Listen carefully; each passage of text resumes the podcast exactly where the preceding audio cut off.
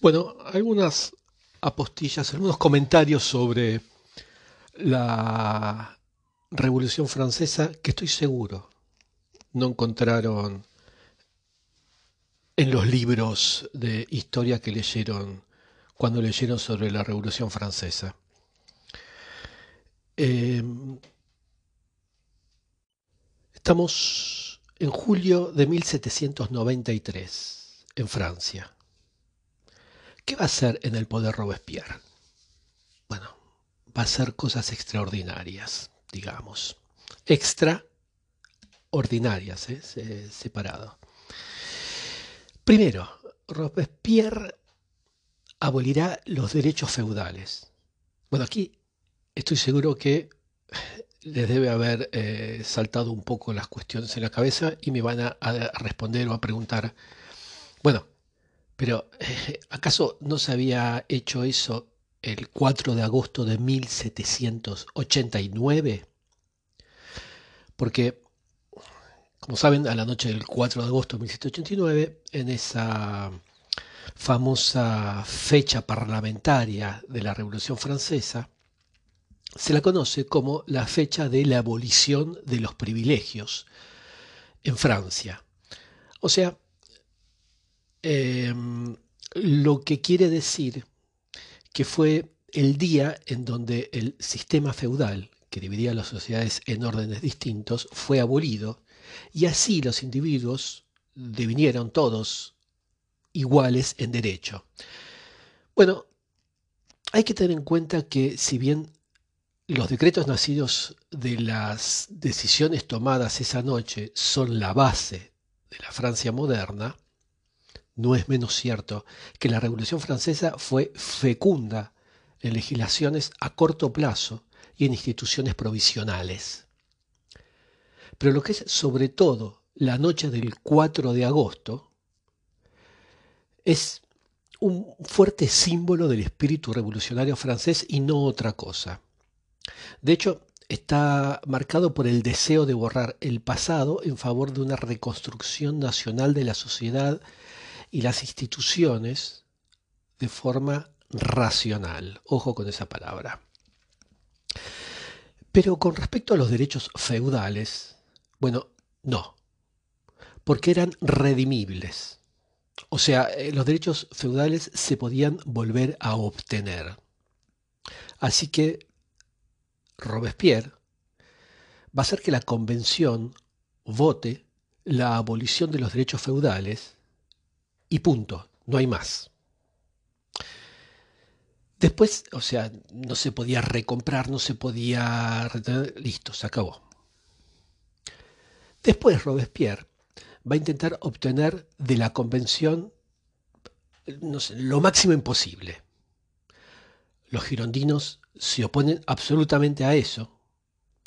Los notables no quieren, pero, pese a toda la oposición, obtendrá la pena de muerte contra los acaparadores de bienes, de alimentos y de trigo en particular. Y la pena de muerte contra los que hagan agiotaje, eso es especulación, sobre los asignados. Tengan en cuenta que cuando Robespierre llega al poder, es un poder digamos, controlado, porque eh, cada mes su poder debía ser renovado. Robespierre eh, había intentado suprimir a los proveedores del ejército, los intermediarios que hacían eh, los contratos. ¿Sabían que Voltaire a su muerte va a dejar 600 millones de francos eh, y que de esos 600 millones había ganado más de 400 proveyendo suministros militares. O sea, basta con tener alguna conexión con alguien en el ejército eh, y listo. Voltaire, eh, digo, es que, que, es el seudónimo de François-Marie Arouet, pero el filósofo que todos conocen ese filósofo de la Ilustración y crítico del antiguo régimen, como la mayoría de los filósofos eh, de, la Ilustración. Pero Voltaire murió mucho antes de la Revolución Francesa, o en todo caso mucho antes que estuviera en pleno apogeo. La importancia es que sus escritos determinaron la ideología revolucionaria y el curso de la revolución. Bueno, él que criticaba el orden existente de las cosas del antiguo régimen, él que tenía como diana principal de, disparo la religión y sus privilegios, el derecho divino, el dogma religioso, que atacó tanto lo que él llamaba la corrupción de los clérigos, bueno, él vivía de proveer, de ser intermediario para proveer al, al ejército. El ave de Epargnac, por ejemplo, que era discípulo de Voltaire, pero también un especulador que desempeñó un papel clave en las grandes especulaciones bursátiles eh, bajo Luis XVI, eh, había conseguido ganar 5 millones de francos al mes con los suministros militares y siempre exigía que se le pagara en efectivo y nunca en asignaciones. Bueno, así que eh, me fui un poquito con esto de los filósofos porque, bueno, estoy hablando un poquito todo de la revolución, pero para que tengan un panorama distinto, todo un bosquejo ¿no? de lo que era. Robespierre, eh, en este, con dadas estas situaciones, decidió que no habría más intermediarios en los suministros militares y que sería el Estado el que pasaría directamente a negociar con tal fábrica o tal industria. Esto produjo obviamente un gran malestar en gran parte de los notables, o sea, las personas importantes de, diferentes localidades. Pero eso no lo intimidó y fue más allá. Decidió que haya dos fábricas de armamentos en Francia. Una fábrica de armamento terrestre en París y una fábrica de armamento marítimo en Brest. Por otro lado, también decide que va a haber una supervisión política de los generales. Y esto ya es un enorme punto de inflexión. Les remarco que deben prestar atención a esto que, acabo de decir, porque es un hecho muy importante. Robespierre había visto dos cosas de los generales, había visto al general Lafayette y había visto al general Dumouriez, digamos, comportarse mal. Mal para lo que se entiende eh, la Revolución Francesa. ¿eh? Por ese comportamiento se va a ver obligado, porque no es un hombre sanguinario, a enviar a la guillotina al general Custin, que no era ni Lafayette ni Dumouriez. ¿Por qué a Custin? Porque se disponía a imitar a Dumouriez. Así que, listo, lo mandó a la guillotina. Pero no era sanguinario, eh, no, vayan a pensar ustedes. Eh, hay una circular de diciembre del 93 firmada por Robespierre y Saint-Just que dice lo voy a leer. La insubordinación de los generales es lo peor en una república. Un Estado libre es el poder militar, eh, es en el que el poder militar debe estar más limitado. Fin de la cita. Como consecuencia de, esta circular, el Comité de Seguridad Pública decide enviar a todos los generales comisarios que representen el poder civil para supervisar su conducta y asegurarse de que no traicionarán a la República o, si quieren verlo, a la Revolución, que era más importante, parecería ser, ¿no? Lo que no querían que se traicione realmente era la Revolución. Y les remarco la importancia en la historia de esto, porque luego fue copiado por revoluciones subsiguientes en, todo el mundo. Por ejemplo, a eso se le va a llamar eh, más tarde en Rusia comisarios políticos. De este modo, estos supervisores van a tener derecho a detener a los generales, quiero decir, arrestarlos, aunque estos representantes del Comité de Seguridad Pública eh, no van a tener eh, derechos sobre la estrategia, no pueden decir nada sobre las campañas, sobre lo que se va a hacer militarmente, pero pueden meter preso al general si así lo juzgan necesario. Pero también otro hecho histórico fundamental que, funda, que empieza a, ser, eh, a pasar en la revolución, es que, como en el ejército faltaban cuadros, cuadros superiores, son Robespierre y Saint-Just,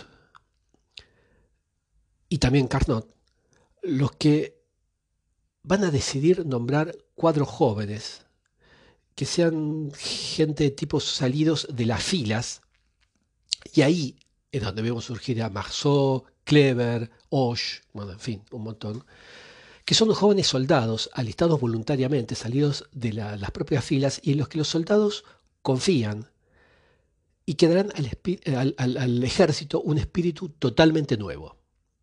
No como era antes, donde los rangos superiores, los altos, se daban solamente a nobles y nadie que no lo fuera podía aspirar a ellos. Esto también es otro punto de inflexión importantísimo. Con todo esto eh, se obtienen resultados sorprendentes en la Armada. En términos generales, bueno, en términos generales digo, en términos amplios, el ejército francés eh, había sido derrotado regularmente hasta ese momento. Pero, por fin, se van a empezar a ver algunas victorias. Por ejemplo, va a venir la victoria de un shoot, creo que se dice así, no sé cómo se pronuncia, la del 8 de septiembre, que, con la que obtienen Dunkerque. La victoria de Weitignis el 16 de octubre. Em, la, y bueno, Osh, por esos tiempos, estaba en el proceso de reunir eh, gente, reunir soldados a finales de diciembre allá en, Estrasburgo, para liberar Alsacia. Atención a esto porque Alsacia estaba en manos de los austroprusianos, digamos lo que hoy es eh, Alemania. Todavía no está unificada, Alemania era una serie de eh, condados, en fin, no voy a hablar de esto de Alemania porque esto si no se arma mucho, pero eh, digo cuidado con esto porque esta mm, esta toma de Alsacia tiene muchísimas consecuencias históricas hasta la Segunda Guerra, la Segunda Guerra Mundial. Bueno, dejémoslo ahí. Hay otro personaje también de la Revolución muy conocido que es Mallet Dupin, que fue uno de los principales teóricos de la contrarrevolución. Él es de origen suizo, eh, allá en Suiza se involucró imprudentemente en los problemas de Ginebra apoyando en 1766. Les digo las fechas solo para que tengan una referencia con respecto a la revolución, si fue antes o después, digamos, de, o durante la revolución. Eh, allí apoyó la causa de los nativos, digamos, que eran los inmigrantes recientes, contra la vieja burguesía y denunciando luego, en 1782, el nombre del Just Milieu, o sea, el justo medio, a la Revolución Ginebrina. Obviamente fue obligado a exiliarse y así llegó a Francia en 1784, unos añitos antes de la Revolución, donde conoció, por ejemplo, a Pancou, que creo que se llama, bueno, una persona que le pidió que relanzara la revista Le Mercure, el Mercurio. Em, esto es, sumamente importante porque ahí eh, los medios eran los que tironeaban por un lado o para el otro. En París entabla amistad con otros eh, inmigrantes, por ejemplo con el futuro ministro de Finanzas, con unos cuantos, pero sobre todo eh, con Divernois, que refugiado en Londres va a criticar más tarde la obra financiera de la Revolución. Cuando suceden los acontecimientos, llamémoslo mejor así que, revolución, cuando suceden los acontecimientos de 1789, eh, Mallet Dupin lo, recibe con bastante recelo. Ya dos años antes justamente había escrito en, Le Mercure, el Mercurio, textual cito, siendo Francia incapaz de una fría deliberación, es también incapaz de un gobierno libre, en el que todos sepan discutir con peso y medida. Fin de la cita. Cosa que me parece bastante lógico, ¿no? Lo que dice. Bueno, básicamente este, este periodista se convirtió poco a poco en el portavoz de los monárquicos. En su opinión, la Declaración de los Derechos del Hombre no podían aplicarse en su totalidad, o al menos no, sin, sin peligro, porque no se puede hacer. Y eso es cierto, ¿no? Cuando se habla de que son derechos abstractos para un hombre abstracto. Pero bueno, eso es otra discusión. Y también a él le parece que la revolución es llevada por delante por la fuerza de las cosas. Ojo que esta expresión también la va a utilizar Saint-Just.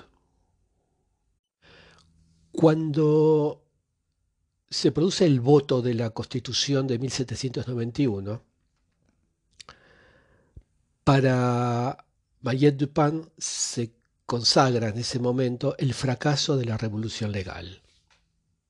Bueno, no voy a seguir hablando mucho más de Mayet Dupin, salvo por citar un informe de febrero del 94, donde escribe, informando a los príncipes, eh, los, dos hermanos de Luis XVI, eh, el futuro también Luis XVIII y Carlos X.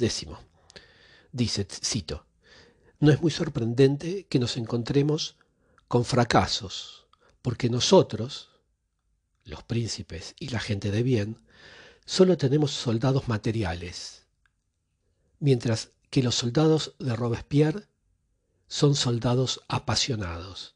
Fin de la cita. Eh, soldados materiales se les llama, se llamaba en la época los mercenarios, los que por dinero, los que eran materiales, los que solo por dinero este, eran soldados, eh, se prestaban las cuestiones bélicas.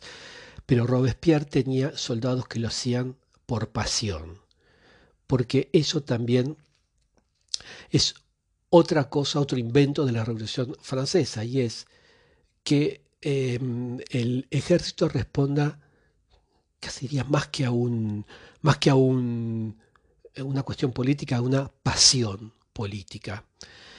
Esto es fundamental Ahora me acordé de un psicólogo, se me escapa el nombre, después ya lo voy a, buscar, que dice, mm, hace, da, una metáfora de un jinete sobre un elefante y que eh, el mm, jinete decide para dónde llevar al elefante y a veces el elefante va, pero a veces el elefante se ocurre ir para otro lado y el jinete no puede, no puede hacer nada, si el elefante decide irse por otro lado, el jinete se, la aguanta. Bueno, el jinete es eh, la razón y el elefante la emoción. Lo que hace a veces el jinete es explicar por qué eh, se fue por ese lado. Eh, eso pasa en los hombres, pero lo que quiero decir es que la pasión es muchísimo más poderosa que otras cosas. prácticamente hacemos todo por pasión, pero es una charla, una charla de otro momento.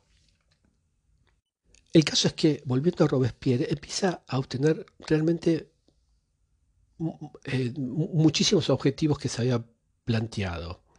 Obtendrá, por ejemplo, en circunstancias muy particulares, que ya más adelante las voy a comentar, obtener el máximo en productos materiales, bienes, mercancías, que van a ser votados por la convención.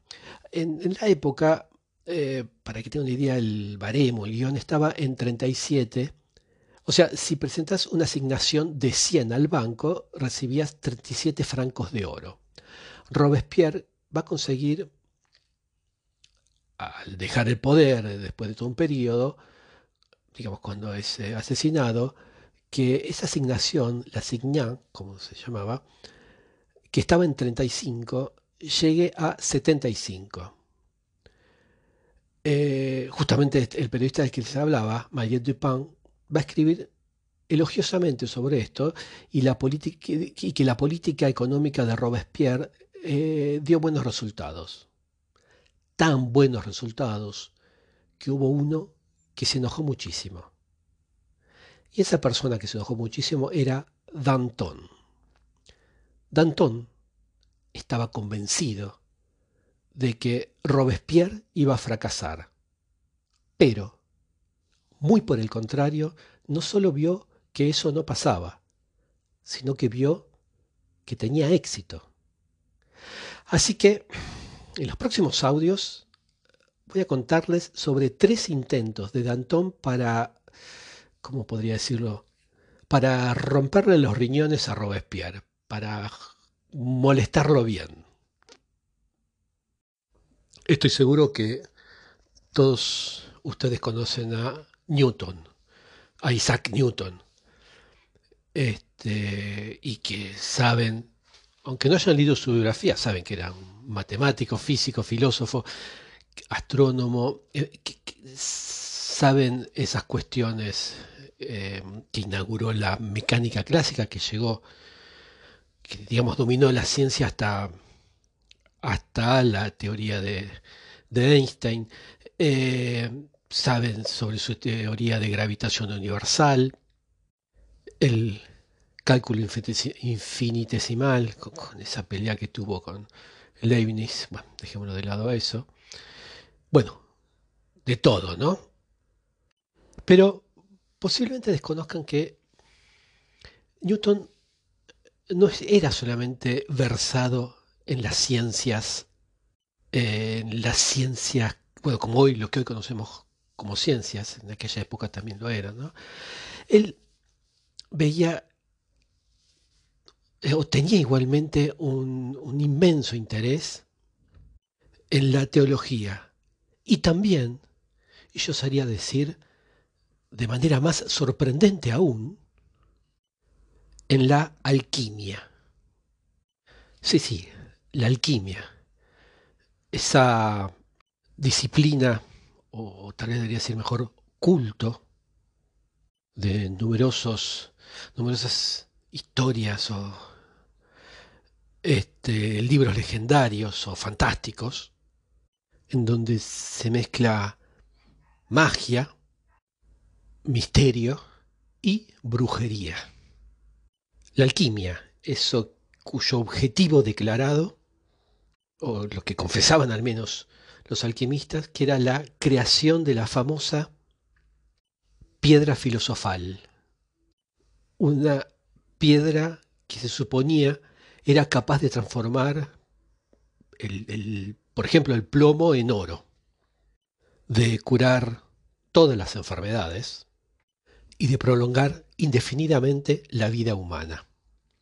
Y lo que quisiera eh, subrayar con respecto a Newton es que este interés que tenía por la alquimia no, no era solamente un entretenimiento recreativo, no era solamente una forma de eh, airearse las neuronas después de una sesión de ecuaciones eh, demasiado intensa. Para decirlo claramente, Newton creía en la alquimia. Él creía en la posibilidad de hacer, de, encontrar, de realizar la piedra filosofal. Y ojo que para esta época la ciencia experimental ya estaba bien instalada. Una época donde la razón científica se había impuesto por sobre las supersticiones y la pretensión de transformar el plomo en oro de acceder a la inmortalidad eh, solo era visto como una tentativa de explotar la credulidad de los más ingenuos. Pero para Newton la alquimia no era esto. Para Newton era una realidad. Y lo estudia por tres décadas. En realidad son más de 30 años que, la, estudia. Y hace experimentos en su laboratorio. que estaba equipado con todo, hasta tenía un, horno. Y seguramente se van a sorprender si les digo que de la totalidad de los escritos de, de Newton, menos del 30% son referidos a la ciencia y el resto está consagrado a la teología y a la alquimia.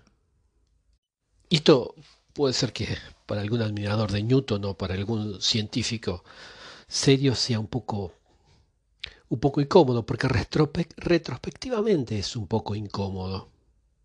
Y es, y es un poco incómodo porque la pregunta que aparece aquí es ¿cómo un, un genio, un genio como él, un genio de las ciencias, con, con una con una mente, con una idea racional y, rigorosa, y, sí, rigurosa, con un trabajo que se apoya en cálculos y demostraciones, ¿cómo alguien así puede dar crédito a una disciplina que tiene menos la apariencia de ciencia que, de la ciencia ficción, digamos que es una creación sin ningún tipo de base. ¿Hay algo que se le escapaba a Newton para no ver esto? Para tener esta inclinación hacia algo tan irracional? ¿Qué es lo que lo conducía a creer en la realidad de la alquimia? ¿O en realidad él veía bien y, y nosotros hay algo, en nosotros hay algo que se nos escapa, algo que nosotros podemos, preferimos meter en la caja de, eh, en el cajón desastre, y, cerrarlo. Porque sencillamente porque eso no, no, se encuadra dentro de nuestra representación de la racionalidad y hacemos eso para no profundizar en la cuestión, que básicamente es buscar entender. O dicho de otra forma, ¿qué hay en la alquimia que Newton, que el genio de Newton, juzgó suficientemente digna de interés para hacer de esto uno de sus objetos de búsqueda,